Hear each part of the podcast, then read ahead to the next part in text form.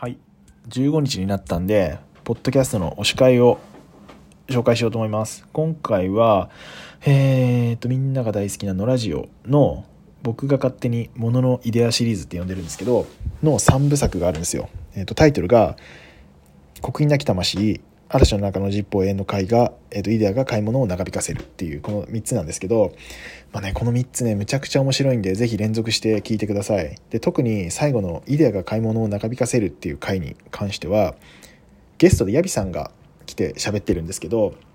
もうこのねヤビさんがねもう最高に面白いんですよね。でまあ普段あの対談形式の番組なんですけどヤビさんが入って定談形式になることでもう一気に話の幅が広がるしあのもう三者三様すぎて